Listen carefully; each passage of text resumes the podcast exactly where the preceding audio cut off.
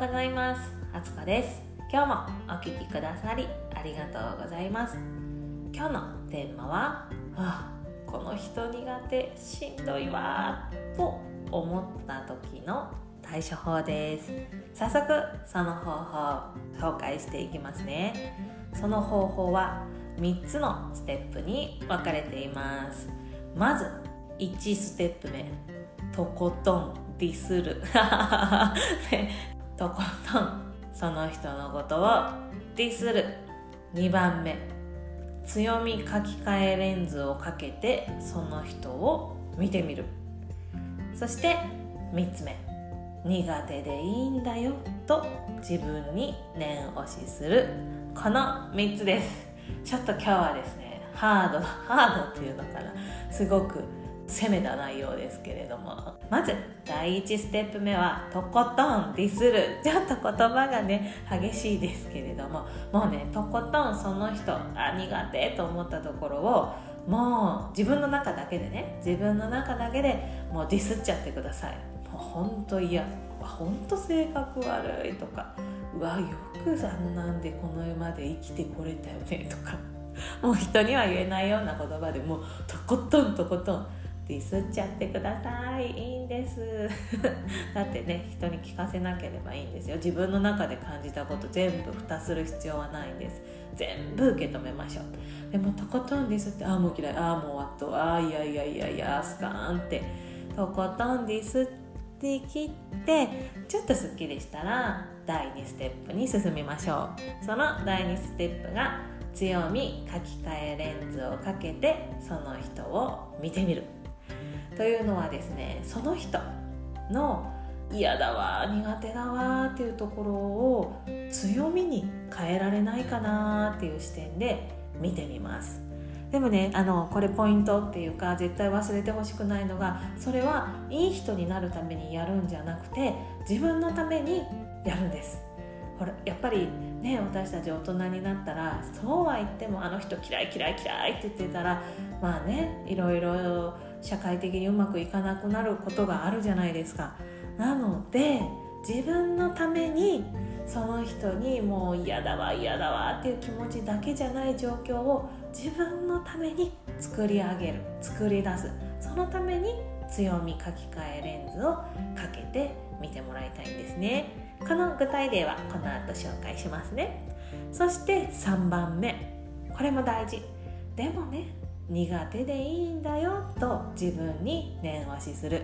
その強み書き換えレンズをつけていやあの人だってこんないいところがあるんだからこんな風に嫌っちゃいけないこんな風に思う私って性格悪いなんて思わなくていいんです。苦手でいいんだよっていうことを自分に許してあげてください。ちょっと具体例をお話しさせてもらいますね。もうねごめんなさい。またねあの息子のソフトボールのお母さん同士の話なんですけどごめんなさいね。最近はもうねそれがね一番のストレスの源だったりするんですけどもうねそりゃねいろんなお母さんいますよね。いろんな社会背景の方がいる。もうすごいもうバリバリフルタイムのワンママさんもいればパートタイマーのワンママさんもいるし専業主婦のママさんもいるしもういろんなお母さんがいて親と同居の方もいればあの、ね、旦那さんが単身赴任でワンオペでっていう人もいて本当にいろんな人がいます。でもやっぱり何ですか当番は平等にね回ってきた 当番とかねなんかかなりねちょっと世帯じみた話ですけどでもねそうやって子どもたちが、あののびのび働ける働けるじゃないですね。活動できる上手になれる練習にできるように本当にもうお父さんお母さん協力し合って監督コーチと共に子どもたちが、ね、強くなっていけるようにサポートしているんですけれどもやっぱねいろいろあるんですよ。お母さんもうね私小学校以来ですねこんなあの女同士の圧力とか派閥とかに頭を悩ませるのは。もう何年ぶり ?30 年近く経ちますけれども。もうね先週もちょっとお話ししたけれども。で私ちょっとねあの、まあ、先週そのねご指導いただいた方がやっぱあの事件以来すごくちょっと苦手だなと思ってねちょっと怖いなっていう気持ちがやっぱりどうしても消えないんです。あんなねあの第62話でお話ししたんですけれどもああやってねお話ししたけれども やっぱり消化しきれない。あ怖いな。あまた裏で何か言われてんのかなとかね。そんなこうビビりなところがあって。でこの週末もね2日ともソフトボールだったので丸1日どっちもソフトボールで子どもたちのために応援しっかり やってきたんですけどそこでやっぱりですねその怖いなっていう、まあ、その先輩ママさんがいらっしゃいました。でもね62話で決心した通りただ挨拶はするけど自分からはそんなね迎合するような話しかけとかはしないぞっていうことでやってたんですけどやっぱりねいろいろこうなんか当たり強いなって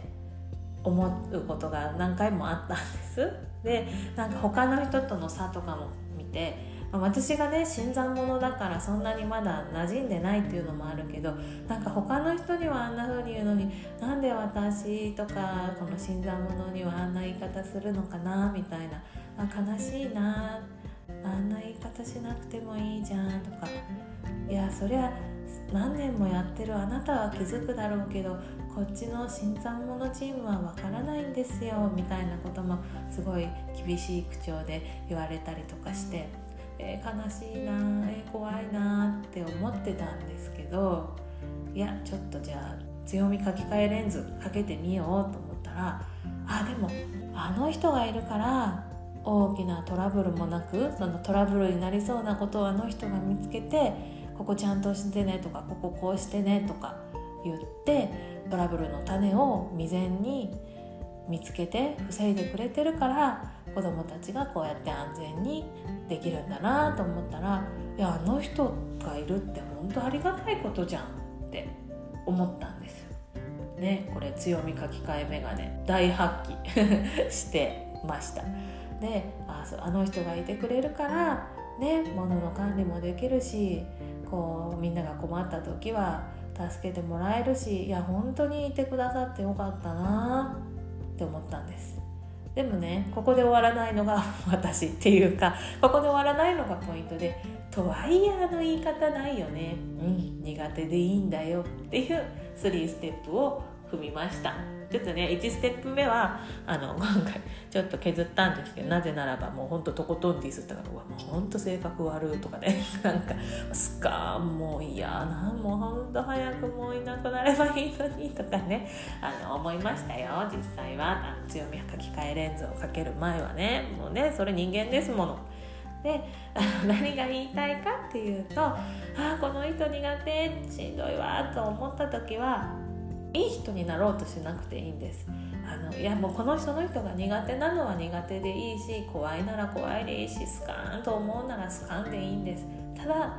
ただその感情だけで人間関係作っていこうとしたら結局自分が苦しくなるじゃないですか、ね、自分を責めてみたりそんなねスカンスカンと思いよったらうまくいかないからやっぱね共に過ごしてる目的を忘れずにその目的を達成するために、まあ、今回ねその私で私で言えば子どもたちが安全でえー、健康にあの楽しく強くなっていくソフトボールを練習していくっていうのがね一番の目的だからそのためにはね母親同士協力しなきゃいけないこともたくさんあるのでそれをねわざと壊すようなことをする必要はない。そう思ったら「いや嫌いもう嫌だ苦手怖いもう近寄らないで」ってやってたらその目的は達成できないから自分のためにあの人がいることで私たちはこんな恩恵を得ているなって思うことで何て言うんだろうなその目的に向かってその人も必要だ私も必要だって思えるようにするというのが大事かなって思いました。でまとめました。あこの人苦手しんどいわと思った時にはまずその苦手嫌だと思う気持ちをとことん自分の中で味わい尽くす。もうスカーンと思ったらその人の嫌なところをとことんディスっちゃってください。私はあんな言い方しないあんな言い方してたら絶対老後一人ぼっちになって孤独を味わうんだとかね。私こんなことがめっちゃ性格悪いかもしれないけどいいんです。自分の中で言う分にはね。もうね。それをね人にね「そう思わん？そう思わん」って「思うよね？思うよね」とか言って他人に強要するのは良くないと思うけど自分の中で感じるのは何を感じてもいいんですよ。本当に。そこに蓋をしちゃうと何て言うんだろう。その蓋をしちゃった感情が消化しきれなくて心の奥底にドロドロドロドロ溜まってある日突然爆発するんでちっちゃいうち種はちっちゃいうちにしっかり消化してあげましょう。でとことんディスり切ってああすっきりしたやっぱり好かんわっていうのを味わい切ったら強み書き換えレンズでその人を見てみる。いやいやでもああやってやってくれてるから私たちってこういう面で助かってるよね助けられてるよねあの人のあれってすごい強みだよねと自分のために思う。相手のためじゃない。誰かからあの「あなたっていい人だね」って言われるためじゃないですよ。自分のために思う。そして3番目にとはいえどんな強みがあったとしてもやっぱりあの人のああいうところは私苦手って思っていいんですっていうのが3ステップです。ねこの方法ぜひぜひやってみてくださいやっぱり私たちねあの日本の教育ってどうしても同調教育っていうのかな何て言うんだろう。もうみんなで仲良くみんなで同じようにみんなで同じ目標に向かってもう仲良く仲良くやっていきましょうねって育てられたじゃないですか。だからあの人のこと嫌とか苦手とかいうのってもう悪だとねされてそんなこと言うもんじゃないよみたいな感じですごくその気持ちその言葉はあの表に出しちゃいけないものだってされてたけれども感じていいんですよ。本当に。感じないとね余計にねほんと溜まっていっちゃって余計にその人のことますます嫌になるから、うん、もうこれは確実。なのでそういう気持ちは感じちゃいけないって蓋してきた習慣をここらでね解き放って自分の気持ちをしっかり感じてあげること。まずはそこから始めてみてほしいなと思います。どんなにね強み書き換えレンズをかけてもその強みが発見できないこともあると思うんですよ。それはそれでいいと思います。今は見えないって。言っておけばいいと思います。そういう時もあると思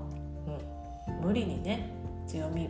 見つけられよう見つけようって努力してあ見つけられない私ってやっぱりダメだわなんて思わないでくださいね。今は見つけられないだけなのでね。ということで今日も最後までお聴きくださりありがとうございました。番組のご感想やご意見またリクエストなどございましたら番組の概要欄にある URL から、公式 LINE の方に飛んでいただきそちらからメッセージお送りください。とっても楽しみにしております。また最後に宣伝になりますが5月16日の12時15分から約1時間弱ですね。1時間ほどかけて、えー、無料のワークショップを開催させていただきます。でこちらのワークショップはヨガの日の桜木綾乃先生と一緒に実施させていただきますのでぜひぜひ綾乃先生の可愛い笑顔と元気なパワーをあの受け取りに来てもらえたら嬉しいなと思います。で、えーと、ワークショップの詳細については公式 LINE のメニュー画面から飛べるようになっておりますので気になる方はちょっとひと手間公式 LINE のご登録必要になりますが是非そちらご覧になられてみてください。